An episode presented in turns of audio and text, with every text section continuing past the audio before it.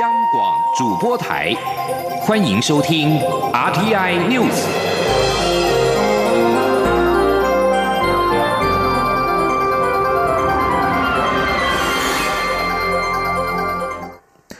各位好，我是主播王玉伟，欢迎收听这节央广主播台提供给您的 RTN News 新闻。首先带您关注，针对日前曾经来台演出的澳洲音乐家确诊俗称武汉肺炎的 COVID-19，并且该名音乐家演出之后还入座观众席。对此，文化部长郑丽君今天表示，已经请国家表演艺术中心连夜清查，并掌握澳洲音乐家来台表演期间的接触者名单，也汇报给指挥。中心联系配合相关的检疫措施。今天记者刘玉秋的采访报道。中央流行疫情指挥中心证实，曾在二月二十八号在台北国家音乐厅、三月一号在台北国家演奏厅参与演出的澳洲音乐家确诊武汉肺炎，且该名音乐家在上半场演出结束后还入座观众席聆听表演，并疑似没有戴口罩入席，防疫引发疑虑。对此，文化部长郑丽君六号列席立法院市政总执行时受访表示，经国家表演艺术中心清查后发现，该名音乐家接触包含了二十多位国家交响乐团 NSO 的团员、表演厅工作人员、采访记者等，皆已掌握名单，并提供给指挥中心。郑丽君并进一步说明，对于该名音乐家曾走入观众席部分，已请国表艺连夜清查，两场表演的接触名单也都已经掌握。那么初步了解，有一场呃入座的时候，旁边是他同行的友人。以及 NSO 的人士啊，那么呃，另外一场也已经初步有掌握呃这样的一个名单哈，那一并会将这些呃框列的接触者，那么请国表艺啊 NSO 汇报给指挥中心，那么由指挥中心来判断其中属于密切接触者啊，那么会来进行联系啊，那么来配合相关的啊这个检疫的措施。郑丽君也重申，已要求国家文化部所属的乐团与表演艺术团体三月暂停国际邀演，也呼吁民间相关表艺活动也要掌握风险评估。郑丽君也呼吁，指挥中心已经公布全国集会活动应应指引，文化部也进一步再公布艺文活动应应原则，给民间相关活动参考。指引中有六项风险评估指标，如果一千人以上的活动，六项评估是高风险。建议避免，即使在一千人以下，也要进行六项风险评估，并请地方政府协助。至于文化部所属的场馆，郑丽君说，文化部已定定新的防疫措施以及注意事项，提高防疫作为，希望让大家在比较强化的防疫作为下，安心参与活动，做好防疫，才能让大家过正常的生活。中广电台记者刘秋采访报道。国家交响乐团 NSO 今天表示，这名澳洲音乐家二月二十八号及三月一号都有入座观众席。二月二十八号晚间，个案的座位两侧为同行友人以及 NSO 的人员。三月一号周边座位观众名单正在确认当中。而这起个案发生之后，文化部也公布了武汉肺炎防疫应应准则，在提高防疫措施的强度。其中，表演型场馆入口处全面量测体温，额温达到摄氏三十七点五度以上者将协助退票离场。而为了因应疫情冲击，行政院拟发放振兴抵用券刺激消费。行政院长苏贞昌今天表示，抵用券会在疫情趋缓之后发放，希望借由抵用券，一方面刺激消费，一方面也让商圈市场改善体质，振兴产业。前天记者郑林的采访报道。为舒缓武汉肺炎疫情影响，经济部规划二十亿元振兴抵用券，刺激民众消费意愿。有工商团体希望能在清明廉假期间发放，并提高金额，提振消费。行政院长苏贞昌六号到立法院进行施政总质询。苏贞昌指出，抵用券最重要是希望在疫情趋缓后，借由抵用券振兴因疫情受冲击的各产业。我们可以借由抵用券，让受冲击的各产业都能得到。因为民众出来消费，快速振兴的机会，同时也借这个疫情中间那受冲击、生意比较清淡的时候，政府借由抵用券等，一方面希望刺激消费，一方面也希望能够让商圈、市场等改善体质，更能振兴。另外，中央流行疫情指挥中心五号公布集会指引，聚集人数在一千人以上的室内外活动视为大型集会，应事先评估参加者资讯等六项指标。主办单位担忧会无所适从。苏贞昌表示，相关防疫该如何避免感染，中央会定出相关的规范跟指引，各部会根据业管业务做进一步规划，再由地方主管机关做判断裁量。个案若有疑虑，中央也会做明确解释。至于内政部规划全国性酒测暂停实施防疫，引发外界疑虑。苏贞昌则说，酒驾零容忍，无论中央地方都不打折。虽然疫情紧急，对酒驾还是都会酒测。央广记者郑玲采访报道。内政部长徐国勇宣布暂时取消全国性酒测，引发恐怕导致酒驾猖獗等疑虑。对此，徐国勇今天表示，仅暂停每个月最多两次的全国性酒测，但各地方每个月有六到十次的酒测仍持续进行。徐国勇强调，暂停全国性酒测的人力将投入协寻居家检疫失联者关怀等防疫工作上，达成酒驾零容忍、防疫零空隙。前天记者刘玉秋的采访报道。俗称武汉肺炎的 COVID-19 疫情持续延烧，为了防疫，内政部长徐国勇宣布全国性酒测暂时取消。此番言论一出，引发部分地方首长批评，基层警界也担忧恐变相鼓励酒驾。对此，徐国勇六号列席立法院市政总执行时受访表示，一个月最多两次的全国同步九测暂停，早在二月十二号警政署就已发文，但各地方的九测多达六到十次，甚至十。次以上，这部分仍持续进行。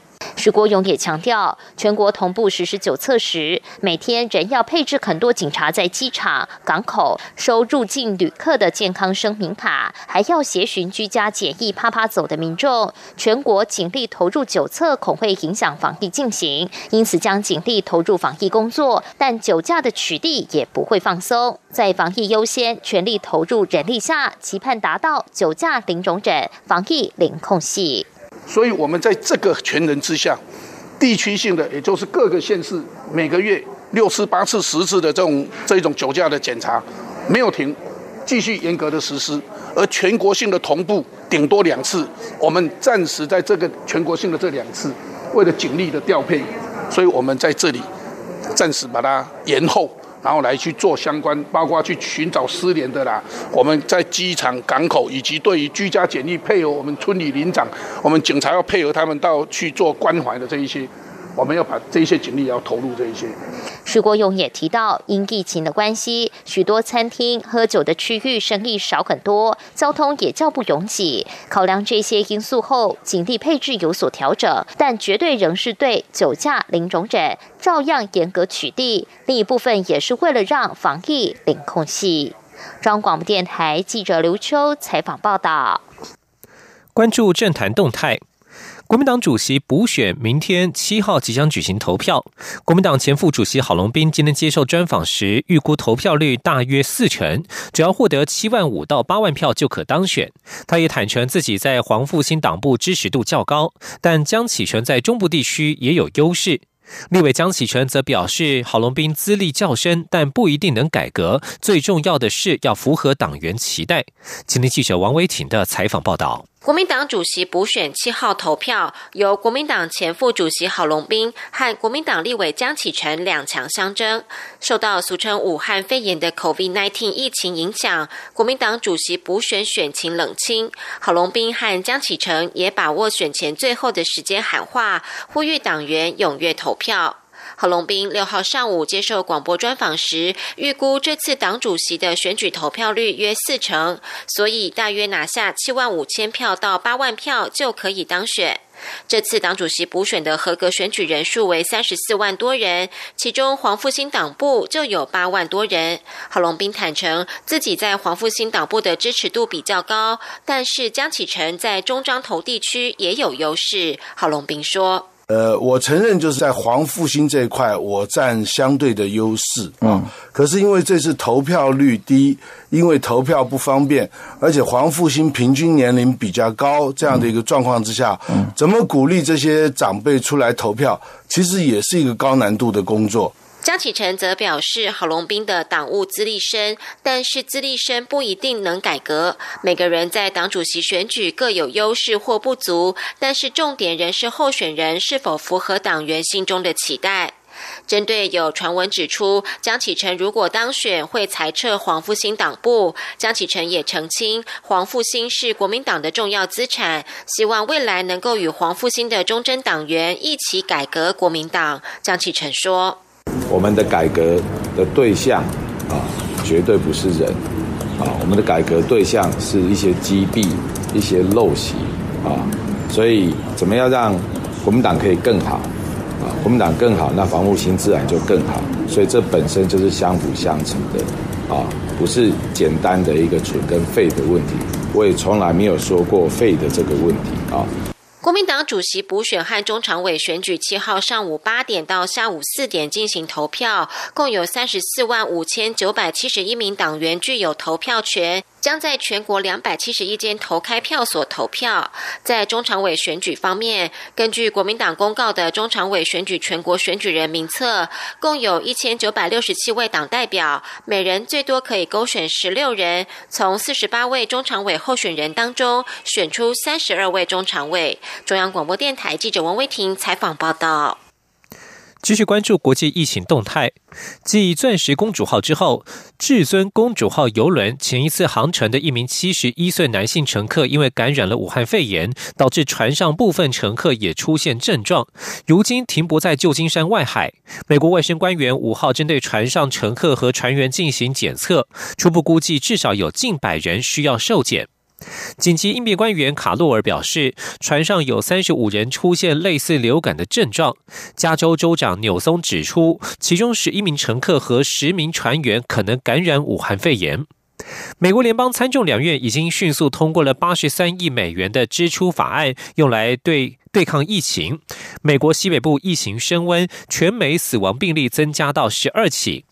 在欧洲方面，法国二十四小时之内暴增了一百三十八名武汉肺炎确诊病例，总数来到四百二十三例。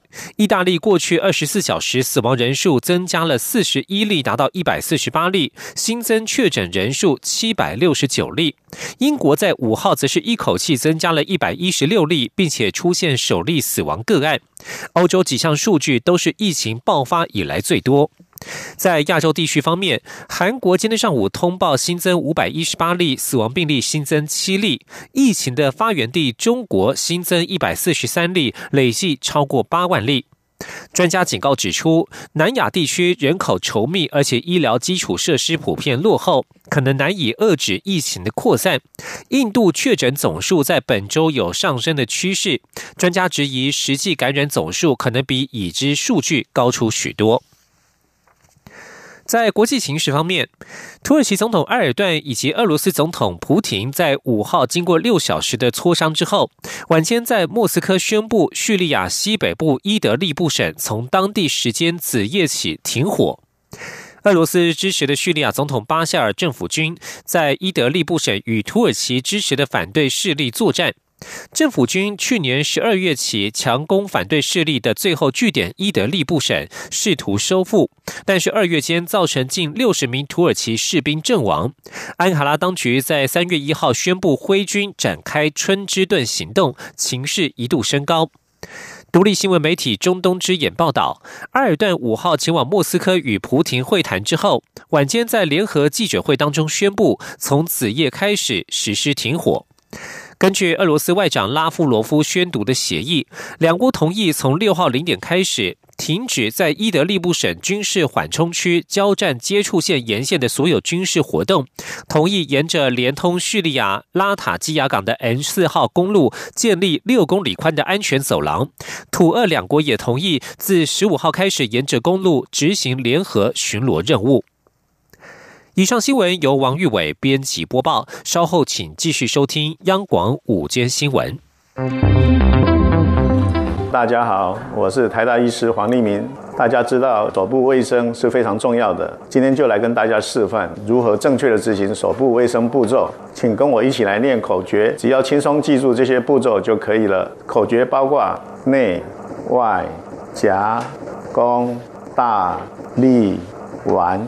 只要记住七字诀，就可以做好手部卫生，守护你我的健康。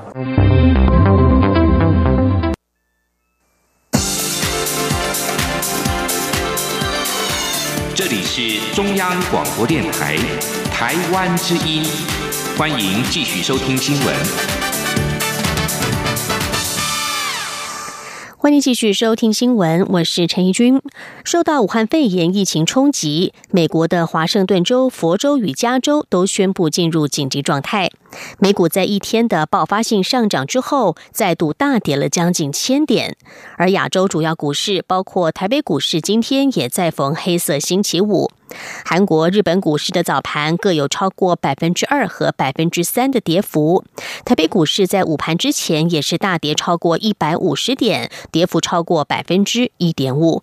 记者陈林信宏的报道。武汉肺炎从中国爆发，疫情一路延烧至欧美市场，全球已经有超过八十一个国家有确诊病例。美国除了确诊人数持续增加，死亡案例从华盛顿州、佛州再到加州，让市场再度陷入恐慌。美股近期就像洗三温暖，大跌之后大涨，又在大跌。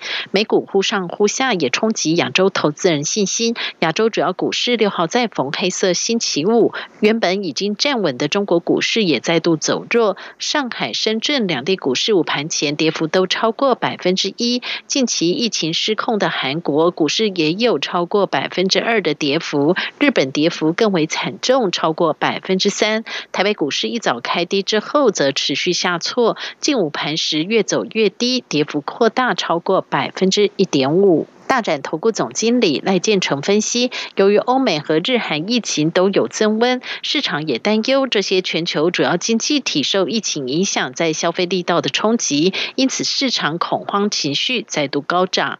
个啊行情要能够稍微出现一个啊止稳的讯号呢，啊，我想去观察欧美还有日韩的疫情呢，啊，是不是在确诊人数方面能够稍微降温，才会有比较大的一个推升力道。否则，啊，在这种冲击之下呢，啊，可能最近的行情是会比较不稳定的。不过呢，呃，也因为疫情的关系呢，呃，从 FED 啊这率先开枪降息之后呢，很多的央行的宽松政策应该也会有进一步的扩大。那那在资金活水比较充裕的情况之下，当然呢，也对啊底部会有一些啊这个自身的作用。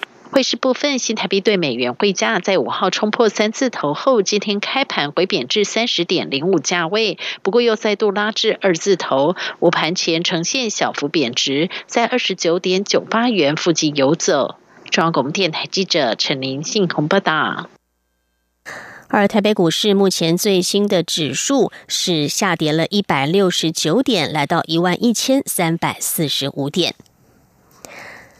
武汉肺炎疫情冲击，政府推出了相关的稳定就业措施。其中，劳工如果遭到了减班休息，也就是放无薪假的话，会补助基本工资与投保薪资差额的百分之五十。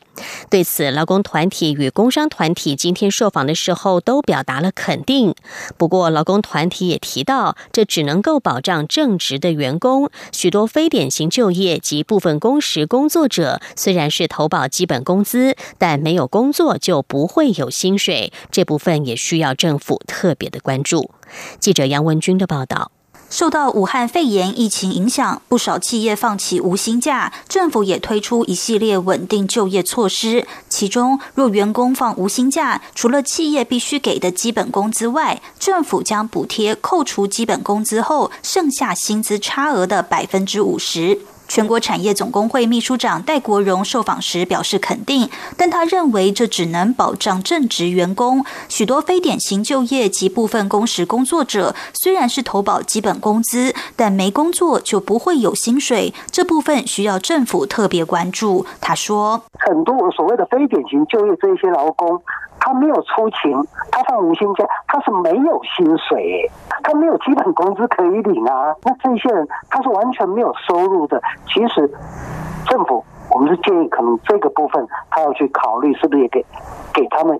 一些补贴啊。戴国荣也提到，台湾约有两百七十一万劳工是投保基本工资，这些人也无法受惠差额补贴，尤其有些公司会高薪低报，建议可以定额补贴方式，劳工比较不会有相对剥夺感。全国商业总会理事长赖正义也指出，肯定政府政策，但企业要实施无薪假，要符合蛮多条件，像是劳资协商、高阶主管减薪、两年亏损等，建议政府从宽从简认定。他也认为疫情近期有扩大趋势，有点不妙，呼吁政府要未雨绸缪。中央广播电台记者杨文君台北采访报道。武汉肺炎已经蔓延全球八十多个国家或地区。台湾智库国际事务部主任董思琪今天受访表示，在疫情的冲击之下，这凸显了良善治理的重要性，也就是资讯的正确、公开、透明与流动将成为一种世界共识。而台湾的良善治理以及防疫专业能力跟经验，更因此受到了区域各国的重视。记者王兆坤的报道。武汉肺炎肆虐，除疫情对于工位与健康的冲击，也开始影响政治、经济、社会各领域。董思琪表示，从地缘政治角度来看，越靠近中国的国家，如何振兴在地经济，如何靠自己力量提升消费能力，如何减少与中国往来所造成的冲击，是东北亚区域国家正积极检讨与进行的一件事。其实不仅是东北亚地区，董思琪指出。世界各地出现的反中、对中国不信任的情绪，中国政府必须要以更公开、透明的方式，让其他国家能相信中国提供的数据。董思琪说：“要不然的话呢，啊，其他国家啊，国内政治的需求之上，对于中国的这一些啊反动，或者说对于中国的不信任感呢是没有办法的。”董思琪进一步表示，各国在防疫、抗疫与内部重整的过程中。最大关键是资讯的正确、公开、透明与流动，良善治理将因此成为世界共识。无论是民主国家或非民主国家，都会因为这一次疫情而凸显良善治理的重要性。他说：“资讯的公开、透明、开诚布公，并且透过集体的力量，而不是只是靠政府或是少数人的力量共同来面对这个问题。那这也是良善治理的一个核心本质。”因为所谓的 governance，它并不是由上而下的管理而已，它是一个由下而上、由上而下互相共同来面对课题的一种呃这个呃治理或者说经营这一个人与人人呃这个政治事务的一个比较好的模式。董思琪指出，越靠近疫区的国家，彼此之间必须要有更多资讯上的沟通与交流，否则无法共同面对问题。而在此过程中，台湾的防疫专业与经验已受到日本、韩国、澳洲等国的关注，台湾也愿意分享，而这样的经验分享同样是良善治理重要的一环。中央广播电台记者王兆坤台北采访报道。武汉肺炎持续在台湾出现了零星的疫情，中央流行疫情指挥中心也已经提出了大型集会指引，加强防疫。而医师也提醒，台湾已经是有限度的社区传染情况，因此集会的风险不需要区分大小，而是全民都应该提升自我防疫的心理准备。记者肖兆平的报道。为因应 COVID-19 武汉肺炎，中央流行疫情指挥中心公布了大型集会指引，但日前确诊个案。发现有因为上插花课就遭对面同学传染。面对各种大小公众活动可能的病毒风险，振兴医院感染科主任李明正六号表示，台湾已经是有限度的社区传染，因此短期三个月一定要做好全民公卫防疫的心理准备。李明正表示，集会不分大小，一旦不幸有人感染，不管是上百人的演唱会，还是一二。二十人的课程都有很高的感染风险，因此他建议要在密闭空间活动十五分钟以上的活动能免就免。他说：“尽量的在家里不必要出去做的活动，不会影响你现在的所有呃食衣住行经济放上的问题的，嗯，尽量不要参加。李明正进一步提出，在聚会、参会等密闭环境下的防疫五大指引，除了要戴口罩。勤洗手，随身携带消毒液，减少进出大卖场的频率，回家马上全身灌洗外，外食族也要特别当心，尽量避免面对面的用餐环境，且不管是免洗筷或环保筷，使用前还是先用清水洗一遍。他说：“免洗用的，都是一个原则。”不管什么样的汤呃筷子或汤匙，你要用前，你先去洗水，把它洗洗一遍。李明正认为，跟国际相比，台湾疫情状况还算掌握之内。只要控制在零星或缓慢出现的社区传播案例，都是台湾医疗可控范围。最担心的就是短时间爆出上百案例的群聚事件。因此，他建议短期内相关大型集会尽量避免参加。中央广播电台记者肖兆平采访报道。目前，全球已经有九万多人感染了武汉肺炎，死亡人数超过了三千两百人。疫情迄今更扩散了大约八十个国家与地区。疫情持续的延烧，联合国教科文组织四号表示，已经有十三个国家停课，影响高达两亿九千多万名的学童。另外有九国则是实施局部停课。联合国教科文组织秘书长阿祖莱认为，虽然危机时期暂时停课并不罕见，但是当前教育中断情形的全球规模及速度无与伦比。倘若拖延长久，恐怕会威胁到教育权利。意大利在四号下令各级学校及大学关闭到三月十五号。韩国全国中小学和幼儿园开学日则是从九号延后到了二十三号。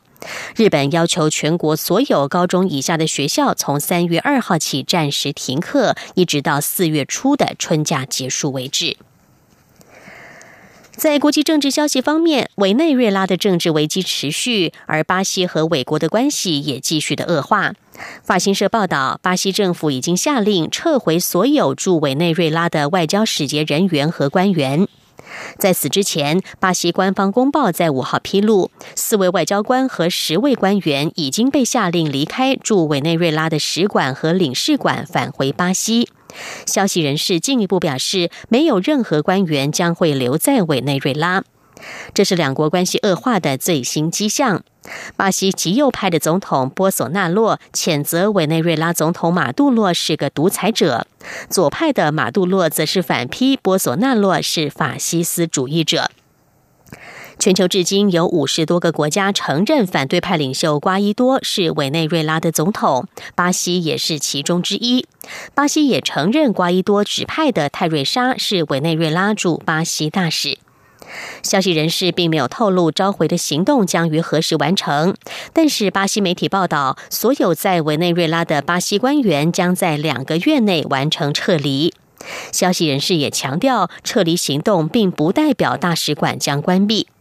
根据统计，目前大约有一万名的巴西人住在委内瑞拉，预料将受到这项行动的冲击。再来看到的是美国民主党的总统初选，麻州联邦参议员华伦在五号退出了美国民主党总统初选。民主党提名战如今将会演变成前副总统拜登与佛蒙特州的联邦参议员桑德斯的老白男双雄对决。